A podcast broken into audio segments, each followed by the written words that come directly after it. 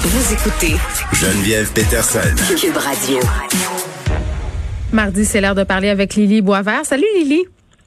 Salut Geneviève. Écoute, on va faire un retour euh, sur la sortie de Marie-Pierre Morin. Hier, euh, elle a fait une publication sur son compte Instagram où, euh, bon, elle confie à ses abonnés qui sont quand même au nombre de 544 000 qu'elle a profité des derniers mois pour faire une prise de conscience et précise au passage qu'elle a l'intention de changer son comportement. Puis, c'est une bonne occasion, je pense, de se poser des questions sur les personnalités publiques qui sont aux prises, qui sont poignées dans des scandales un peu comme Marie-Pierre Morin. Est-ce qu'elles peuvent être réhabilitées euh, par le public suite à ces accusations-là? Parce que la question qu'on se pose aujourd'hui, c'est est-ce que Marie-Pierre Morin, a des chances de retrouver, entre guillemets, euh, ses lettres de noblesse, c'est-à-dire de se retrouver encore une fois au même endroit. Là, elle était quand même euh, assez bien placée dans l'échiquier du Star System. Est-ce qu'on va lui pardonner ses frasques? Euh, c'est une bonne question que, que beaucoup de gens se posent en ce moment. Est-ce qu'on peut revenir de l'infamie? Puis le cas de, de Marc Morin est intéressant parce que son approche, je pense, se distingue quand même de celle des autres vedettes ces dernières années qui mm. ont qui ont été dénoncées de la même manière euh, qu'elle. Euh, moi, ça me fait beaucoup penser son approche à celle de Julien Lacroix, parce que bon, les deux, après avoir été accusés d'avoir euh, commis des, du harcèlement euh, et ou des agressions sexuelles, ont dit qu'ils avaient des problèmes et ils ont proclamé qu'ils allaient faire de l'introspection. Ils mm. ont montré qu'ils avaient une volonté réelle de changer. Là où la réaction de Julien Lacroix se distingue de celle de Marie-Pierre Morin, c'est que ça n'a pas été sa première réaction. Ça n'a pas été spontanément qu'il a publié sur Facebook? Non, lui, il est, allé d'une, il est allé d'une réaction très à chaud, là, ne semblait pas avoir été conseillé trop trop par une firme de relations publiques quand il a fait sa première publication. Non, c'est ça. Lui, il a nié en bloc euh, en insinuant qu'il était seulement victime de ragots et ben de potins. Alors que Marc-Pierre Morin, il faut quand même admettre que sa première réaction, elle n'était pas parfaite en juillet, mais elle est venue tout de suite avec une certaine admission de sa, de ses fautes et mm. avec des excuses. Je dis que c'est pas parfait parce que hum, il y avait quand même l'emploi du conditionnel. Elle avait écrit qu'elle aurait eu, j'aurais eu un comportement répréhensible. Donc, je pense que le public n'est pas dupe que quand on emploie le conditionnel de cette manière-là, c'est quand même. C'est parce qu'on est conseillé par des avocats, Lily. Oui. C'est pas mal ça. ah d'accord, c'est peut-être ça aussi. Oui. Si tu dis j'ai mais il y a quand même une cohérence dans, dans ce que Marie-Pierre Morin a fait à ce moment-là et euh, c'est avec quoi elle nous arrive euh, cette semaine. Mm. On se rappelle, le, conditionnel, c'est aussi ce qu'avait fait Éric Salvaire, donc peut-être qu'il avait eu euh, la même firme de, de relations publiques en 2017. Non, mais attends, je, aussi. je trouve ça intéressant que tu soulèves le cas de Salvaire parce que ce matin, euh, je, je, faisais un, justement un, follow-up de la discussion qu'on avait eu hier avec Benoît Dutrisac concernant la sortie publique de Marie-Pierre Morin, puis je, je faisais un, parallèle avec le cas Salvaire parce que lui aussi, quand même, il était allé un peu dans, dans cette espèce de contrition. Là. Il avait admis qu'il avait un problème et qu'il serait soigné. Il avait dit ça aussi. Oui.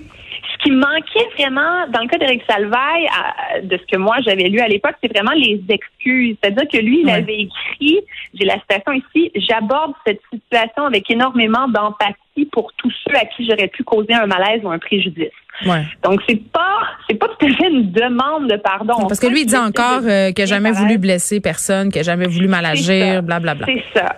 Donc ça c'est c'est un peu la, la défense de l'intention. C'est de mon intention, ce n'était pas de mal agir et ce que j'ai fait est sujet à interprétation. Ça dépend des sensibilités. C'est vrai qu'un pénis sur l'épaule, euh, c'est sujet à l'interprétation. Voilà. On va se souvenir aussi de Diane Gomeshi en 2014. Moi, c'est toujours lui qui me pop en tête à chaque fois qu'il y a des dénonciations parce que sa posture à lui était quand même assez, je veux dire, audacieuse.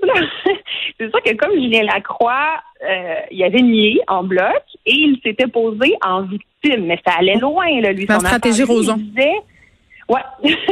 lui, il disait que euh, il ne faisait que faire du BDSM et qu'en ce moment, il était euh, victime de gens prudes qui voulaient le juger pour ses pratiques sexuelles intimes et que le CBC avait pas à se mêler de ça. Là, finalement, quand euh, une, une des plaignantes en justice, Kate Burrell, avait négocié avec ses avocats pour abandonner sa plainte à condition qu'il admette ses torts et qu'il présente des excuses, il avait choisi cette option. Il avait reconnu des torts et présenté ses excuses. Et puis, ben, les, les excuses de Gilbert Rozon, il n'y en a pas tout à fait eu, moi, de ce que je me souviens. Non, non, voyons, Lily, il a été chevauché par sa victime. Oui, oui, voilà, voilà. Mais, mais je pense que lui, il n'a jamais fait aucune publication euh, publique par lui-même, hmm. en tout cas de, de, ce que moi j'ai vu. c'est peut-être aussi moins un homme de, de son époque, j'ai envie de te dire. Euh, ben, en fait, non, c'est plus un homme de son époque. Ben, tu sais, quand tu es une influenceuse comme Marc-Pierre Morin, quand tu es présent sur les médias sociaux, euh, puis du jour au lendemain, tu vis cette tempête-là, tu pas le choix de t'exprimer par les médias sociaux, tu peux pas juste rien dire. Là. à un moment donné, c'est impossible. Mais qu'est-ce qui est mieux de faire si on veut euh, regagner sa place, être réhabilité, que, le, que les Québécois nous pardonnent? Est-ce qu'il faut se défendre ou il faut admettre?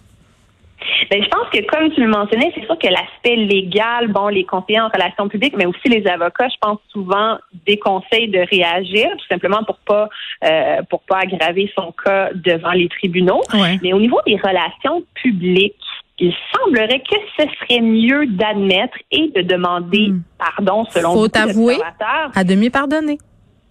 Exact. Et je pense, je, je même à dire que c'est particulièrement le cas dans une société comme le Québec, où les valeurs religieuses, hmm. judéo-chrétiennes exactement, imprègnent encore notre culture, puis où on valorise beaucoup le pardon, où on adhère encore à l'idée qu'il faut tendre l'autre joue quand on se fait gifler. Hmm. Je pense que ça teinte notre manière de voir les délits qui sont commis et on, on, va miser, par exemple, beaucoup sur la réhabilitation des prisonniers au Québec. On, on veut croire que les gens peuvent changer, mais pour ça, c'est sûr qu'il faut commencer par admettre un tort. Et là où je pense que beaucoup de personnalités publiques, les politiciens, les vedettes, etc., tous les gens qui ont bâti une carrière qui repose sur l'image, ben, ils ont vraiment peur que ça, leur colle à la peau, surtout si le crime est de nature sexuelle, parce que ça frappe encore plus l'imaginaire du public.